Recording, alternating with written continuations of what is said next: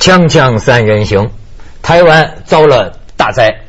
而且真是这个台风啊，台风啊，政治上也刮台风。我估计这个马英九自己在开头几天都没想到，咱们中午刚刚咱们仨一起看了这个这个新闻发布会，下午了马英九新闻发布会。我是昨天听郑海兄啊，在这个《有报天天读》里讲出一句惊人的话，所以我今天特别要把你请来。他讲什么啊？说马英九下台可能已经不是一个笑话了，不是一个黑色幽默，不是一个黑色幽默。所以我一开始啊，我先给你看看这个八月九号这次台风来的诡异，它的这个卫星云图，我们来看看这张照片。这个非常这张照片，导演给我们看一下。八为什么要给大家看这个八月九号的？气象云云图呢？咱们这个导演迟迟不愿意给大家看。仔细看啊，这个气象云图，呃，网友说非常像旁边有一个人拿着水桶往这个台湾岛上泼水。不过接下来呢，就有网友更进一步评论调侃说，其实啊，这个人形。更像马英九慢跑，说这个马英九只只有点像吧，只会慢跑，不会救灾。所以马英九性格，我觉得这次刚才你说，与其说他是突如其来的，谁都没想到。其实我觉得这背后有深层逻辑。你看啊，马英九他当时这个竞选台湾所有领导人的时候，我们就说说话，我始终说他说话蔫不就没什么中气。嗯，不像一个在竞选时代或者竞选竞选文化当中领导人登高一呼，而且尤其要对选民有一种召唤效应，他不是的，他不那么煽情，不是那么煽情，而且一脸的真诚，而且你看他讲话真的是真的是没什么中气。然后呢，就是没有什么号召力。那么这个背后是显示他一种性格逻辑。他性格逻辑，我给他所谓归纳一下，就是一个是优柔寡断，嗯，迟疑，魄力不足，瞻前顾后。优柔寡断，基本上是基本上是全是负面的，全是负面的。当然，他讲他很冷静，很理性。当然有正面的。我觉得马英九身上他是一个矛盾体，就像我以前在分析他的政治性格一样的。我觉得他是矛盾体，他又又有大中华情节，又有新台湾人的情节。他这种新台湾人情节肯定跟老蒋啊什么不同，但他个人性格也是这样的。你说他作为一个政治人物，我认为他是严重魄力不足的，优柔寡断有余。魄力不足，但是呢，他作为学者，他作为一个多年经过哈佛法学院训练出来这么一个法学博士，一个精英，他有足够的法律性格。虽然他说父亲说他政治性格不多，呃，政治性格不足，法律性格过多，但是我认为法律性格对中国人来说，其实对东方民族来说还是很需要的。怎么知道一个程序？请注意，这我说一个学者，一个法律人，包括他的理性精神，他看问题看得很清楚的。比如说，比如说两岸关系，虽然说我们不完全认同，他说互不否认，不同不独不武，其实是看到了两岸关系很多症结。所以他当时他上台的时候，我写过一篇文章，我说马英九上台对北京来说，一则以喜，一则以忧。忧的是大中华情节，啊，喜的是大中华情节，忧的是什么呢？忧的他可能会把北京的很多两岸关系底线推到一个绝路，逼北京。去反思自己的很多底线，所以我认为在这一方面他是，但他作为一个政治人物，魄力是严重。你看啊，我跟你讲，就是我我也做做有报天天读，美美国华尔街说台湾民怨升高，纽美国纽约时报说台湾总统成为台风民怨箭靶。就是马英九现在是箭靶子。日本读卖新闻说，气象局和政府协调混乱，第一阶段防台手忙脚乱。日本朝日新闻说，马英九和气象局互推责任，马政府内部自乱阵脚。所以我给他这次我就给他一个成语，这回的莫拉克台风，台湾叫人仰马翻，马马翻。英国 BBC 说，台湾向国际求援，马勘灾就勘察这个灾害，在状况外。就是说，您这个小马哥呀，就给人的感觉你在状况之外。什么叫状况之内呢？我现在老觉得中国人呢，是不是总得有点非理性？就是说啊，就是你刚才讲，也有人为小马哥说话，说很多评论，你把马英九的冷静当成了冷漠，嗯，把马英九的理性当成了傲慢，嗯。可是啊，你再想一想，为什么现在有人又抬出什么李登辉、陈水扁？说李登辉，这这次有人写博客说，当时李登辉闹个什么灾的时，呃，这不闹闹个什么灾的时候，至少就马上出动。陈水扁闹个灾的时候，会先没开呢，陈水扁先把钱拨过去，然后再开会。不过我估计钱是陈水扁自家户口里。我觉得这说的很有道理。其实我觉得这是我们在谈两个不同的问题，一个是马英九，你作为一个学术人也好，作为一个专家也好，作为一个政策的决定者也好，你必须要理性，必须要按照程序，必须要像我们就不是像我们东方文化过去几千年当中主要是情绪，主要是感性，必须要有理性逻辑。嗯但是你作为一个政治人，那时候你的身上必须要有魄力。必须要有果断，必须要有刚毅。其实我觉得这个有时候这个东西可以是一体两面，同时体现在某一个领导人身上。但非常遗憾，但非常遗憾的是，马英九他只是他基本上是一个自然人，自然人的马英九。战胜了一个社会人乃至一个政治人的马英你，就是说他他扮演这个个人这个政治角色还不够投入，他是一个个人他性格比较更多的坚持自己的原则。坚持自己的原则，还有他自己个人的性格占了上风。当然人，人最难改变的是性格了。我看你也用南方朔的这个那篇评论，南方朔那意思就是我早就说他不行，对他这个人呐遇事闪躲，这就台湾人讲不粘锅，说这一次又证实了我这一点，就是这个八八水灾这一回，就说他呀。是很理性，但是我怎么感觉到这个一般人总是说缺点那种雷厉风行、特事特办，就是那那那么那么那么那么一种劲头呢？我觉得马英九现在受到的这些这么多批评，我我先撇开那些这个是在南部，嗯。绿党在里面起、起不起什么作用，还有美国的 CNN 他这个民调跟美国在背后的态度，我先去掉那些复杂的政治因素，先从表面来看。我觉得马英九这个事情体现了一个就是西方式的理性的民主，嗯在中国人的社会里的这种困境。就是长远来看，可能这样的事情还会发生。嗯就是说你你以西方的这套游戏规则来说，其实马英九没有太大的错。包括今天下午的记者招待会，嗯他程序都讲得清楚，包括外面的那些东西他澄清，比方说人家说呃呃刘兆贤染发嗯挑动，他说他其实是理发。他呃，比如人家讲中国的这个为什么不接受中国的直升机，用美国的直升机，他用了一套理由，好像也挺理性的，就是说我们中国提供组合屋，美国提供直升机什么，总之他是很理性的，但是。他缺了一个我们通常在中国人领袖身上的见到的那种霸气，呃对，或者说或者说我们私下叫的不太准确，打个引号的，有点匪气那种。你说的这个也有道理，我觉得就是就是说我自己讲，我身上就有点这个匪气嘛，我就看小马哥是不是农民社会他他渴望这种？你说他是有性格魅力还是没有性格魅力啊？他有个长相的魅力，嗯可是呢，他缺少那么一种东西。你比如说，我就假想哈，虽然这个政治程序的事情我我不太懂，这邱老师他们比较专业，但是我就仅说表面的表演。我刚才录节目之前我不也说嘛，我说比如要是我，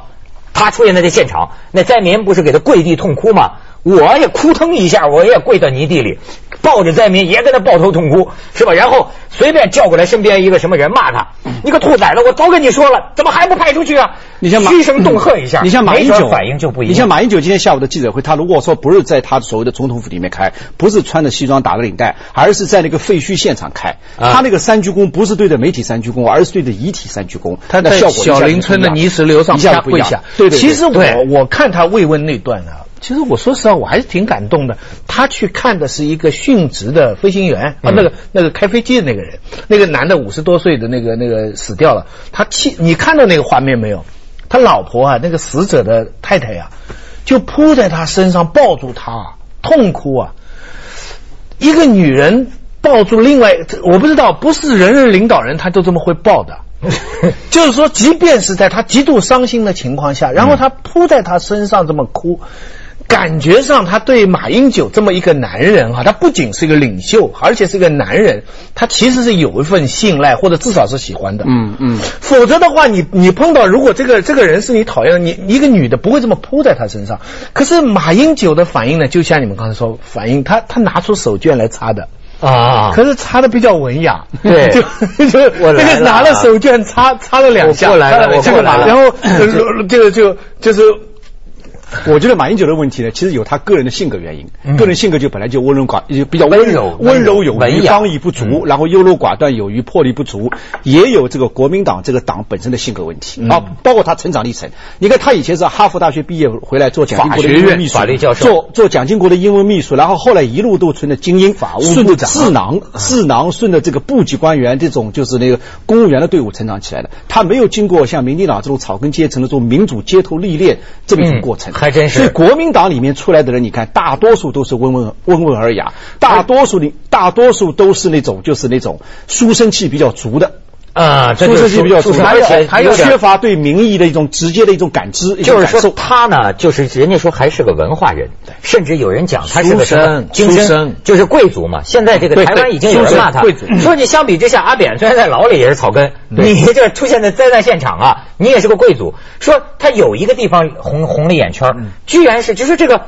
你就看出马英九这个人呐，他那种儒家的那种就知恩图报，说是这次视察灾区，呃，人家扑着你的时候没见他哭。但是呢，去到了一个人家里啊，看到一张蒋经国当年下乡的照片，他凝视这张照片，说喃喃自语，说我还是第一次看到他穿布鞋。因为蒋经国是提携他的，等于是恩人嘛，嗯眼圈红了。这个人家就骂了，说那么多灾民埋了，你对你的恩公，你在这这时候你红眼圈，你这这是完全的找不着情况所以。就我们以前的通俗的话来说，就是对劳苦大众的疾苦疾苦没有什么感受嘛。没错，要叫我是马英九，就是别拦着我，我跟他们一块儿死，错是吧？找你做顾问吧 请你做但反过来，顾问吧反过来，刚才那个那个子东兄说的，就是在东方文化当中，好像是需要这种霸气。其实，在西方文化当中也是这样。我们想想，二零零五年也是在好像八九月份，美国的美国的卡特里娜大风哎台风，你当时新讲这个奥尔良，当时没错故事也是触动很晚。没错，没错。这这郑海兄，咱们这个广告之后探讨一下这问题。锵锵三人行，广告之后见。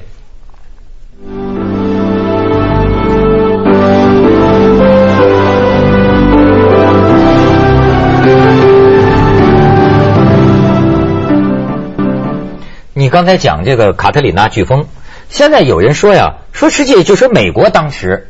三天之后小布什也反应迟钝。三也是蛮三天之后，小布什结束休假去，才跑到才才才关注这个情况。然后他有一个又一个紧急事务的什么局，这个局啊一时疏漏，还没把路易斯安那州给漏掉了，列入紧急状态。然后到最后，这个新奥尔良体育馆里边不是成千上万人吗？很长时间政府不知道，以至于等到这个军队赶到的时候，军队士兵接到的第一个命令是枪杀那些个暴徒，因为已经乱的不成样子了。所以当时那些美国大兵说：“ 我还不如去伊拉克呢。”嗯就是说，所以啊，这次也有人谈政治制度。对就是就是，我记得不知道哪本书上看到过，邓小平曾经说过一句类似的这个话。他说，这个西方的这个议会民主啊，有的时候也缺乏效率，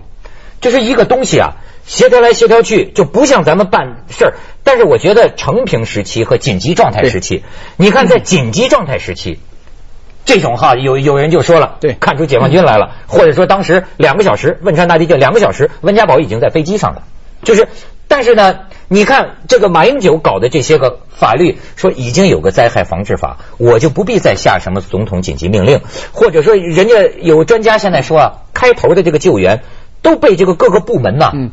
这个协调浪费了很多，耗掉了。在一个一般的情况下，当然是这个程序和这个制度要高于高于人治，这当然是对的。对要不然要不然事事都是人要人亲力亲为的话，虽然你在某一个程度可能会很有效率，但是长期你无法保证。嗯但是就像你说的，当危机来临的情况下，实际上这个危机处理机制也好，应急机制也好，迅速反应机制也好，本来也是你体制里面的一部分。也是一体制里面一部分，所以这本来就应该设计进去的。还有我想说的是，就是你当然是非常很重要，但是任何体制到最终还是归结到一个人的因素，这个人非常重要。就现在有一些西方的西方情报界的大佬在说，比如西方他他搞情报，什么这个卫星监视啊什么，但是最主要还是人的情报，还是人是最主要的。啊所以任何任何体制也是这样，虽然你体制再完美。但是你落实到最后，其实你这领导人个人在里面的能不能果能不能果断，能不能个人魅力，能不能一呼百应，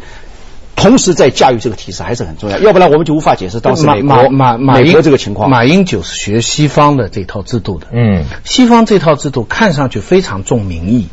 但是呢，它归根结底，它那个程序啊，是不是民意能动的？嗯。比比方说司法的情况下，我举个例子，那个辛普森谋杀案，嗯。全美国的人都认为他有罪，可是法院判出来他他没罪，街头还暴动，但是最后还维持这个判。嗯。你像小布什那个时候那么无能，美国人到处骂他，但是美国没有办法是叫他辞职的，因为你要叫他辞职，要他下台，有一大套的法律程序，嗯。嗯。要通过国会什么什么，所以你知道在在在东方的社会，它刚刚实行西方的这个民主，早期民主，这个民意啊。如猛虎啊，对没错。他台湾的问题他是现在就在这里。他就在在州又复州的这个东西，所以现在现在厉害的不得了，所以所以马英九他如果现在在美国的制度下，他安全的很，嗯。根本不用回答记者说现在大家要你下台啊，这样的问题你不用。可在台湾就会马上提出来，为什么？因为这个民族这些人多少年来是从来没有民意价值，所以一旦有了以后，他不知道外面的规范是是是，而且任何一个话题很快就会就会被泛政治化，对任何一个话题都会被归结到蓝绿之争。统独之争归结到原来可能导致这个台湾岛内这个很分层的那种那种火星上面，所以最近已经有人在，我看到昨天是联合报还是中国时报一篇文章就讲到，其实台湾的问题不是蓝绿问题，而是一个执行力问题。你任何一个政府，哪怕今天你是你你是李水扁或者李登辉或者或者陈登辉上来，嗯如果你执行力不行，就是你执行力不行，跟你这个国民党和民进党之间，跟你蓝绿之间的这个纷争和统独之争没有任何联系的。但关是键问题，人的情绪他有时候很快就会就会归你像我老觉得，就包括台湾人在内，还这样就整整个中国人哈，我们很多时候定一个程序、定一个法呀，在商量的时候，其实大家可能好像都觉得并不是真的要用这个东西，那往往有这个情况。你看这次呃出来批评了，说马英九讲的那个灾害防治法，我只举一个细节。这个灾害防治防治法，实际当时定的时候，我就觉得这没没想好怎么执行。比如说，说是这个是风灾归内政部管，水灾呢归经济部管，土石流、泥石流呢归农委会管。嗯。你说你当时想这个法的时候，这次是风灾、水灾、泥石流，谁谁谁管？到泥沙俱下的时候，到底谁管泥沙俱下就是这情况吗？那只有三军打部在管了。闪电归哪个部门？电力部管。锵锵三人行，广告之后见。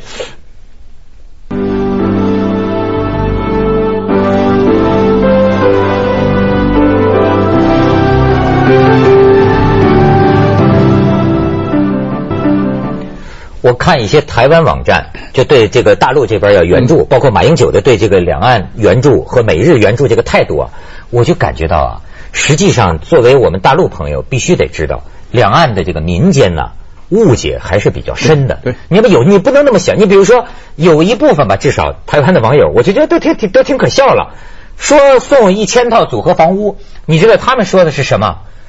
藏着多少个解放军在里面？木马屠城啊！说解放军来了，顺手把咱们解放了怎么办啊？他会这么想，这大陆人听着很荒唐，对吗？甚至甚至你看啊，有一个就是说，就是他们某些人对马英九的不满，是就就有有一个网上有个帖子说。为为什么马总统所谓总统了哈？为什么马总统在八月八日灾害后不发布紧急命令？答：因为他在等中国大陆的领导下指令。为什么拒绝国外求助？答：马区长也不能决定，因为台湾是中国大陆的一省，国外不能管中国的内政。为什么国军不能在八月八日灾害后马上出发救害？答：我不说，相信你们也知道了，因为他不是三军统帅，他也要等命令。所以请大家不要再骂马区长了，马区长也要等命令。最近网上不是有个有个 就是你看台湾的一部一部分人，他还会这么想马英九。不是最近网上不是有个短信嘛，有一个一个断言，就是说嗯很有意思，说现在现在中国科学家呃克隆成功毛泽东各项生理指标在五十岁左右，于是呢各国领导人都来电贺，其中马英九啊，当然呃他呃他是一个地区了，马英九马上通电中国大陆领导人，宣布台湾马上归属中国，同时申请到文史馆当巡视员。所以马英九啊，他这个这个人呐、你要做不所以粘锅，所以所以难怪他现在美国的军机可以降，他不让大陆的执行器，对要否则的话，他内政上更大的危机。这一点呢，就非常这一点非常明显的就说明，我觉得这是两个。刚才我们讲的马英九个人性格优柔寡断，是吧？还有刚才你说的这个，就是我我今天发明一个词叫拒陆纳美啊，就拒绝大陆，但是接纳美国，是吧？一阴一环，拒环之间嘛，马上看出他的心态。那么这种心态其实是深植于台湾民间刚才你说的那种那种猜疑，猜疑对中国大陆对解放军的一种猜疑。其实你不要说不要说台湾猜疑，就是说我们中国大陆网民有时候也会互相开玩笑。当然我们是调侃，就咱们为什么不派不派解放军去那个那救灾啊？顺便把台湾给解放了。那是那这样我们是我们是开玩笑，但那边那边是就是完全是当真的了，说明其实两岸民间其实还是缺乏互信，缺乏一种基本的互信。那关键呢，就在这种互信的基础上，马英九你如果个人个人性格、个人个人政治性格刚毅果断的话，你可以。